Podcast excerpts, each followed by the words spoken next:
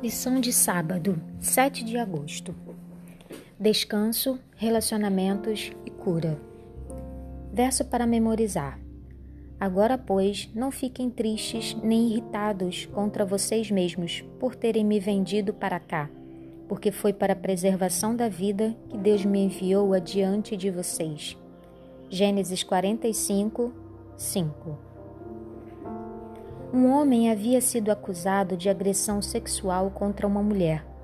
Ela o havia identificado em um reconhecimento criminal promovido pela polícia.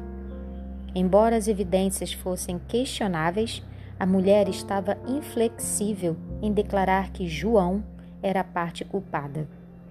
João foi para a prisão, onde sofreu por 14 anos por um crime que não tinha cometido.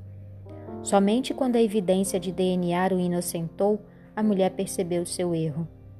Ela quis conhecer João após ele ter sido libertado. Qual seria a atitude daquele homem diante da mulher que tinha arruinado sua vida por tantos anos? Ela estava em uma sala esperando entrar. Quando ele entrou e os dois se olharam, Joana, a mulher acusadora, começou a chorar.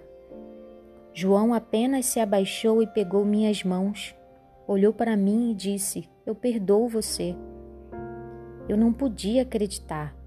Ali estava o homem a quem eu tinha odiado e para quem eu havia desejado a morte. Contudo, ele disse que me perdoava.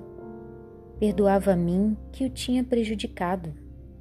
Só então entendi a graça. Só então comecei a ser curada e a ter descanso.